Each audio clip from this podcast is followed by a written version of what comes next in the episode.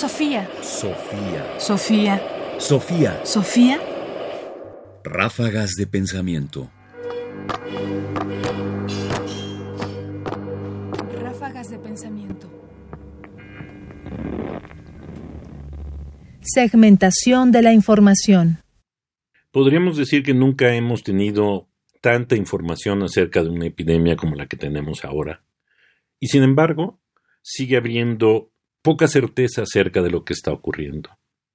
El problema no es nuevo, porque en realidad, sin importar cuántos medios tengamos, todos segmentan, presentan una cara de la realidad y de alguna manera dejan fuera o ocultan o simplemente no muestran otras muchas caras del mismo fenómeno.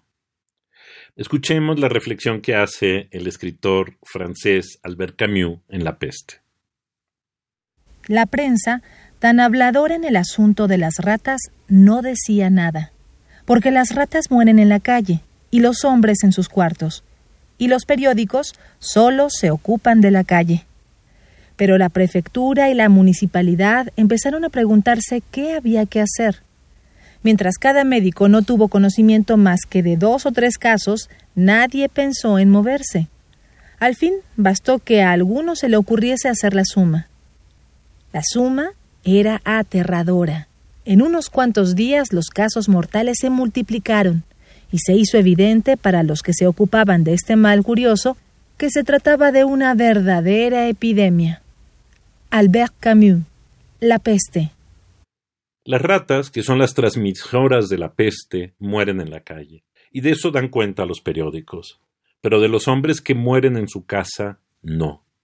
Porque las casas privadas no son de acceso público y no son objeto de la prensa.